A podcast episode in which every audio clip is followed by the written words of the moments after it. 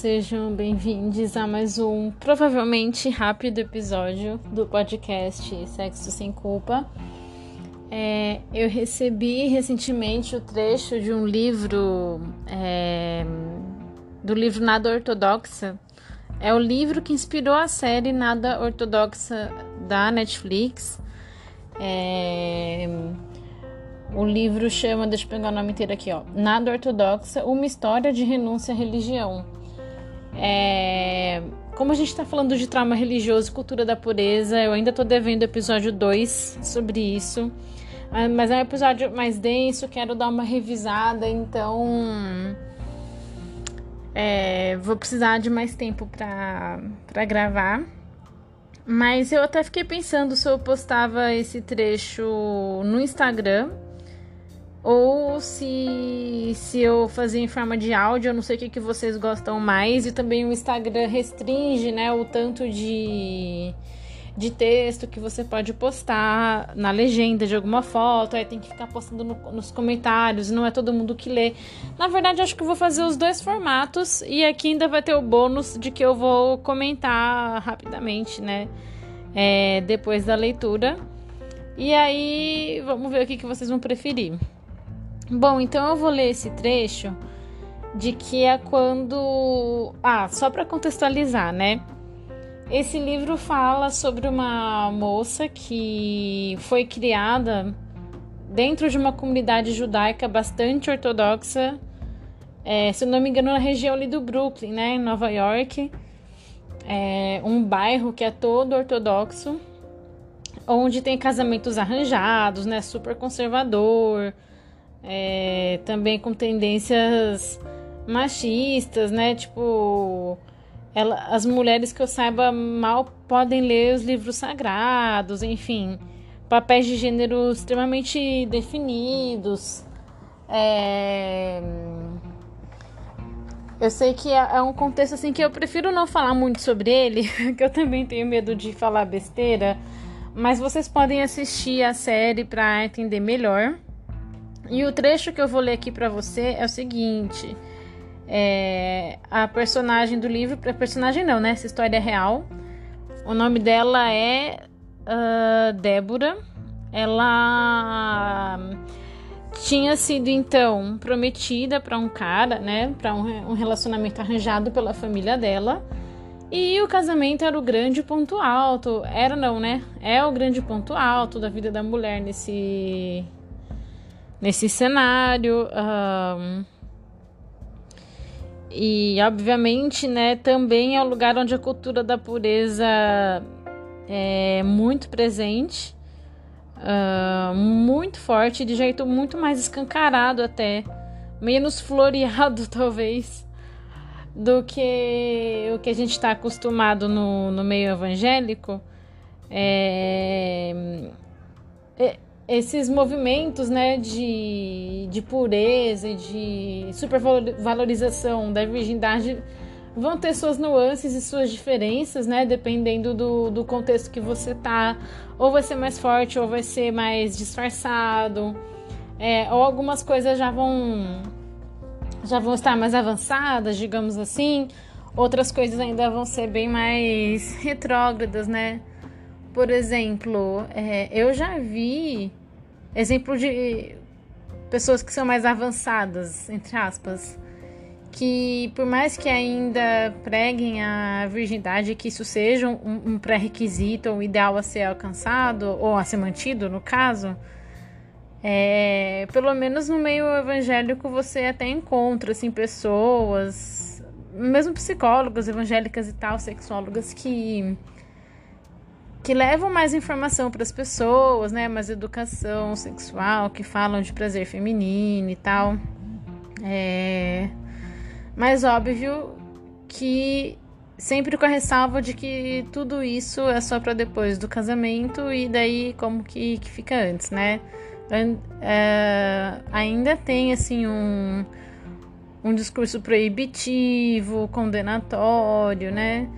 É, sobre todo o desenvolvimento natural da sexualidade até a pessoa casar, mas pelo menos depois do casamento você até consegue encontrar assim materiais e conteúdos é, que acho que tem a sua importância, né? Precisam existir porque já ajuda muita gente, né? Do, do, do meio evangélico, ainda que eu discorde muito com como é, é, eles imaginam que aconteça o desenvolvimento da sexualidade se você tem que se manter casto até lá seus 25, 30 anos, 35, quando você for casar. É, ou então casar muito mais nova, né? Que também acontece bastante nesse meio evangélico. Mas o cenário da, da Débora aqui é, é um cenário ainda mais complicado, né? Então era uma ignorância muito grande, muito grande mesmo. É...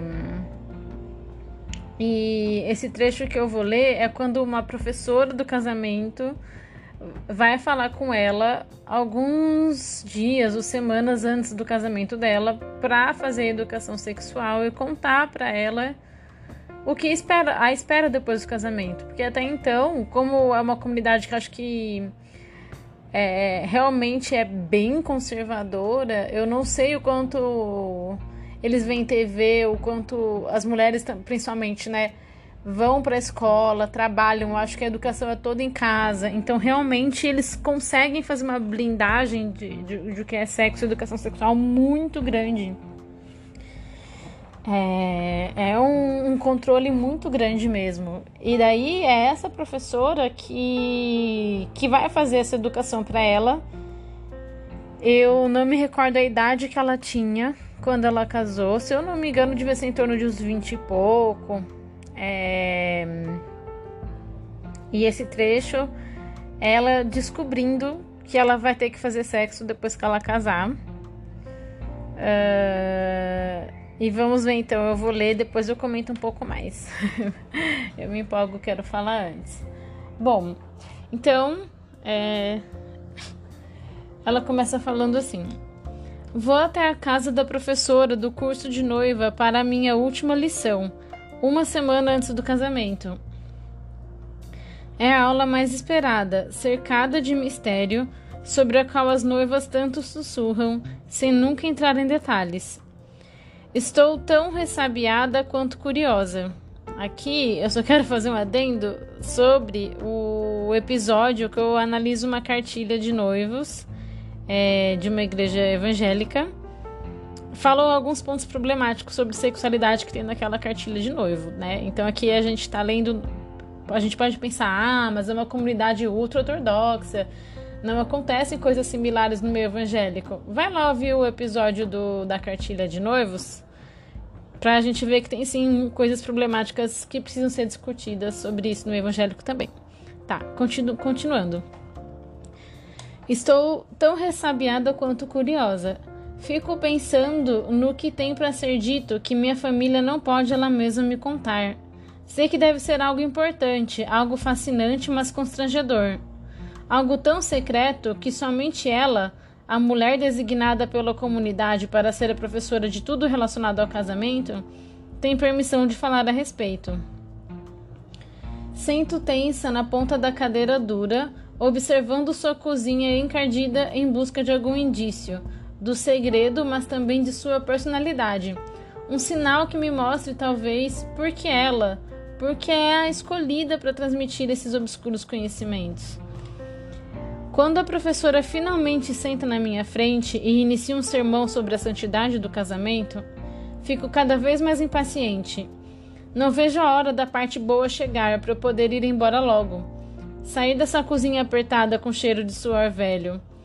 E nessa hora, sentada à sua mesa, é que começa a ter uma ideia de quem é a professora, a vida que já chega ao fim, a sua cobiça pela minha juventude. Aí ela tem um trecho meio descritivo do cenário que ela tá e daí chega a parte que a professora vai explicar para ela, né, é, a questão do sexo. É, aí aqui é a professora explicando para ela. O corpo do homem e da mulher foram criados como duas peças interligadas de um brinquedo de encaixar, diz ela. Ouço a descrever um corredor com paredes, levando a uma pequena porta que se abre para um útero. Ela chama de fonte. Não consigo imaginar onde um sistema inteiro como esse ficaria localizado. Ela tenta me ensinar sobre a passagem que conduz à fonte, entre aspas, como essa passagem é penetrada, demonstrando com o indicador inserido em um círculo formado pelo polegar e o indicador da outra mão, e fazendo um movimento ridículo para frente e para trás. Suponho que o movimento se refira à parte onde as peças se encaixam. Mesmo assim, não consigo entender onde esse ponto, essa entrada pode existir em meu corpo. Até onde sei, o lugar onde sai o xixi não é tão elástico. Eu, interrompo, eu a interrompo finalmente. Hum, eu não tenho isso, digo rindo de nervoso. Tenho certeza de que não tem uma abertura, e se tivesse, definitivamente não seria grande o suficiente para acomodar algo do tamanho desse indicador gorducho, ou seja lá o que ele representa. Ela me olha perplexa. Claro que tem, todo mundo tem. Não, é sério, eu não tenho isso. Vou ficando cada vez mais nervosa. Começo a me questionar: será possível que nunca vi essa tal passagem? Como não teria notado um buraco no meu corpo? Começo a entrar em pânico. E se tivesse de cancelar o casamento porque a noiva nasceu sem a fonte? Lágrimas de frustração brotam nos meus olhos quando continuo a insistir que não tenho essa misteriosa parte do meu corpo, que ela ilustra para mim com tamanha diligência. Gostaria que parasse de fazer esses movimentos, parece tão obscenos e ofensivos. Não tenho esse negócio que a senhora está falando, acho que nasci sem. Como posso ter uma coisa dessas e não saber? Acho que saberia se tivesse um buraco lá embaixo. Tudo bem, olha, a professora suspira. Talvez você ache que não tem, mas tem. Posso garantir que não sofre de nenhum defeito de nascença. Pode ser que nunca tenha notado antes, mas se procurar, vai achar. Não quero procurar nada, não nessa casa, não com ela por perto da cozinha. Mas sua presença me intimida, e mais ainda, a ameaça explícita, implícita de minha horrível deficiência se tornar um escândalo público. Então faço o que ela manda. Vou ao banheiro e pego um pedaço de papel higiênico, enrolando-o no indicador direito. Hesitantemente exploro ali embaixo, tomando cuidado de começar pelo fundo e avançar va vagarosamente, em busca de alguma cavidade ao longo do caminho. Nada. Repito o procedimento. Além do vale natural que meu dedo percorre delicadamente, nada mais cede. Talvez não vá mais fundo do que isso, acho. Essa enigmática peça no homem que precisa se encaixar em mim, que precisa fazer um depósito no altar de meu útero. Saio do banheiro balançando a cabeça encabulada. Talvez eu tenha encontrado. Se encontrei, sinto-me traída por minha descoberta. Como uma coisa supostamente tão importante ficou oculta de mim todos esses anos? Por que eu era agora forçada de repente a aceitar a sua existência? Será que isso queria dizer que até o momento nunca fora certo ter uma fonte, mas agora que iria me casar, ela podia fazer sua entrada triunfal, subitamente santo? Paro diante dela, indignada e confusa. Fico desconfortável ao lembrar desse dia. Quero ser a mulher que conhece a si mesma, seu corpo, seu poder, mas esse momento dividiu minha vida. Antes de visitar a professora de casamento, eu era apenas uma garota. Depois, era garota com uma fonte, ou um me mecor, que eles chamam. Eu fizera a súbita e chocante descoberta de que meu corpo fora projetado para o sexo. Alguém concebera um lugar nele especificamente para atividade sexual. Por viver em Williamsburg, eu fora efetivamente protegida de tudo que pudesse ser de alguma forma associado a sexo. Éramos seres espirituais, corpos portando almas. A ideia de que agora teria de lidar constantemente pelo resto da minha vida com uma área do meu corpo sobre a qual nunca pensara a respeito, muito menos quisera pensar, era um contraste gritante com o estilo de vida casto que até então levava. Era um estilo de vida ao qual me acostumara, e meu corpo se rebelou contra essa mudança. Essa rebelião em breve iria custar minha felicidade e lançar as sementes da destruição que terminou por arruinar meu casamento. Bom, era esse o trecho que eu queria ler. Mais pra frente ela vai falar sobre quando ela tentou fazer sexo, ela sofreu uma pressão muito grande para engravidar também. E ela não conseguia engravidar porque ela não conseguia fazer sexo, porque ela teve vaginismo. Aí ela foi falar com vários médicos. É, é, fez tratamento com dilatador e tal, mas eu não, não li o livro todo, eu vi a série toda, né? Pela, a primeira temporada que, que foi lançada que conta um pouco, né? Mas não, não com tantos detalhes quanto conta no livro. Mas eu achei isso muito interessante porque é um relato cru do que eu sempre falo sobre a cultura da pureza, que faz você se dissociar do seu corpo, que, que trata as pessoas como se as pessoas tivessem essa chavinha de desligar e ligar da, da sexualidade, que espera que as pessoas passem pela adolescência, juventude, até chegar na vida adulta e casar, é, ou então casar precocemente, é, com essa parte desligada e espera que da noite pro dia, depois da bênção do pastor, vai virar essa chavinha e a pessoa vai ter uma vida sexual boa, bem resolvida é, sem problema nenhum, né? E com essa expectativa de que seja totalmente casto, né? Se discute até se pode ou não pode beijar na boca, e se pode beijar na boca, onde pode não pode tocar, como pode não pode. É, é uma série de pode não pode, né? Nunca é assim uma descoberta fluida, natural, é, respeitando o tempo natural das coisas é, com seus acertos e erros. Não, é um, é um processo cercado de, de medo, de perigo, de condenação, é, de repressão. É, então, isso é muito complicado. É, é óbvio que por a gente talvez não estar numa, numa comunidade tão isolada, né? como talvez judeus ortodoxos é, estejam, por a gente poder ir para a escola, poder trabalhar, isso também ajuda a gente a ter contato com, com outras coisas, o que ajuda para o nosso processo ser um pouco mais fácil do que foi para ela, para Débora, né? Mas, é, desde o episódio 1 eu tô falando isso aqui, e a gente tem o relato também da Linda Klein, né, do, do livro Pure, que eu citei no episódio 1, que, que veio de um contexto evangélico, né? Não é esse contexto assim tão distante pra gente como talvez o, o, o contexto do, do, judaísmo ortodoxo pode ser. É um contexto que está muito mais presente na, na nossa cultura brasileira, americana também. E, e eu quero, assim, essa história ilustra bem o que, que pode acontecer, né? Eu gosto como, a forma como ela relata isso.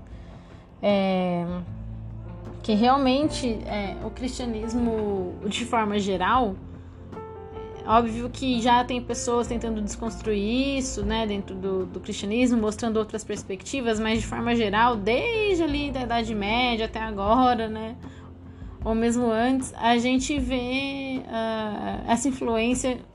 O pessoal costuma associar né, a influência com o platonismo, né, de Platão, que, que considera tudo que é do corpo como naturalmente ruim e tudo que é do espírito como naturalmente bom. E como a gente deve reprimir o que é do corpo para elevar o que é do, do espírito, né? E e quando a gente tenta discutir sobre essas problemáticas, a gente sempre esbarra com um limite, que é a gente pode discutir sobre isso, mas a gente jamais pode aceitar que as pessoas é, façam sexo antes do casamento. E, e quando a gente tenta conversar sobre uma coisa, mas sempre esbarra nesse dogma, nunca pode avançar a discussão a partir daí isso também é muito complicado. E é por isso que, assim, que mesmo essas pessoas que eu falei no começo, né, é, sexólogas, psicólogas, é, que esse meio evangélico costuma dar voz para falar para as pessoas, né?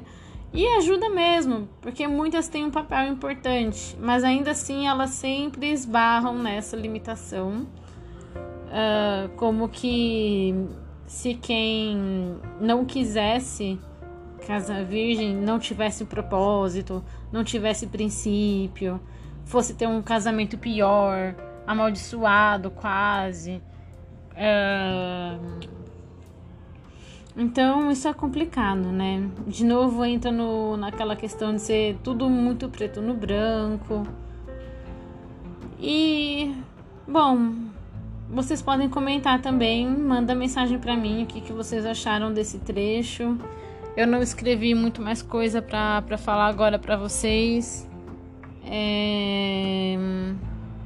Mas eu achei que é um exemplo muito prático, muito bem descrito do que pode acontecer quando se tem um esforço tão grande em manter as pessoas castas até o casamento e depois do casamento não só tudo é liberado, como tem uma pressão muito grande para rolar o sexo, né? Então a forma como isso acontece não é legal. Algumas pessoas, óbvio, eu sempre falo isso. É podem seguir esse caminho e casar virgem e dar um jeito e enfim consegue se adaptar e fica tudo bem mas eu quero mostrar o quão danoso pode ser esse discurso para para algumas pessoas né e enfim, empoderar as pessoas para quando se depararem com esse tipo de discurso não se intimidarem, é, não terem a sua autonomia roubada e não serem coagidas, amedrontadas. Enfim, acho que essa é, é a intenção mesmo. E se você por acaso é, se sente afetada por esse discurso e vê as consequências na sua vida e não sabe muito bem o que fazer para ter mais qualidade de vida, é muito importante reforçar que você pode buscar ajuda de profissionais, de psicólogos. Recomendo que você vá atrás de profissionais laicos, sabe?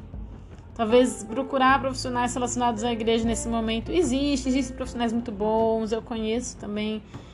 Mas é, é importante ter um ambiente que você tenha certeza que vai ser livre de questões dogmáticas para você conseguir lidar com isso, né? É, e é possível.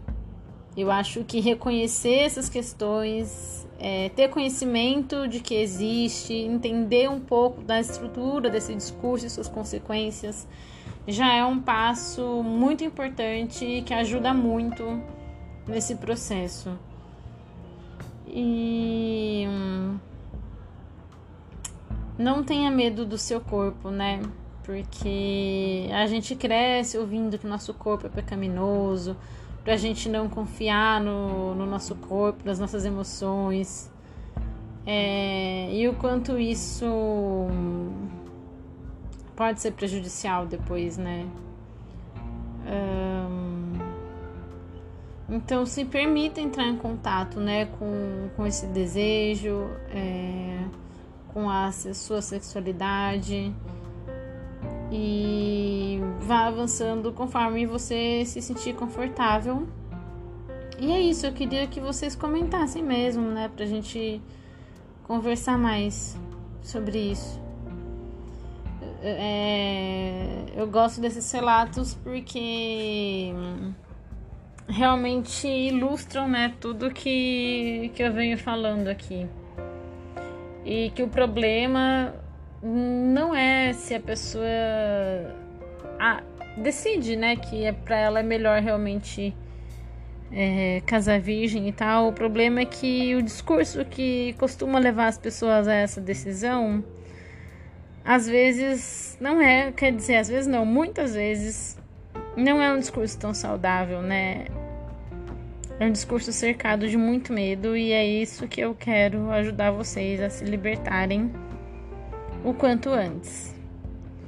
Bom, é isso. Depois, quem quiser conversar, pode mandar mensagem pra gente continuar refletindo, tá bom?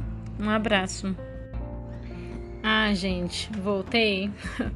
que eu acabei de lembrar, né? O episódio lá da cartilha de noivos que eu falei tem um trecho que fala mais ou menos assim: ah, o diabo vai fazer com que o casal é, é, transe antes do casamento e depois do casamento o diabo vai fazer de tudo para que eles não façam sexo.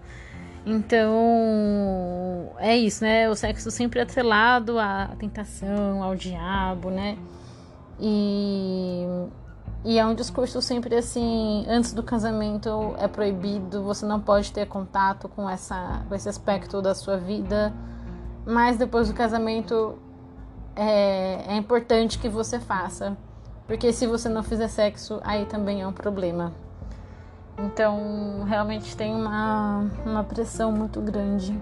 Engraçado que toda vez que eu me despeço, eu começo a pensar um pouco sobre o que a gente estava falando, sempre vem mais coisa na cabeça, né?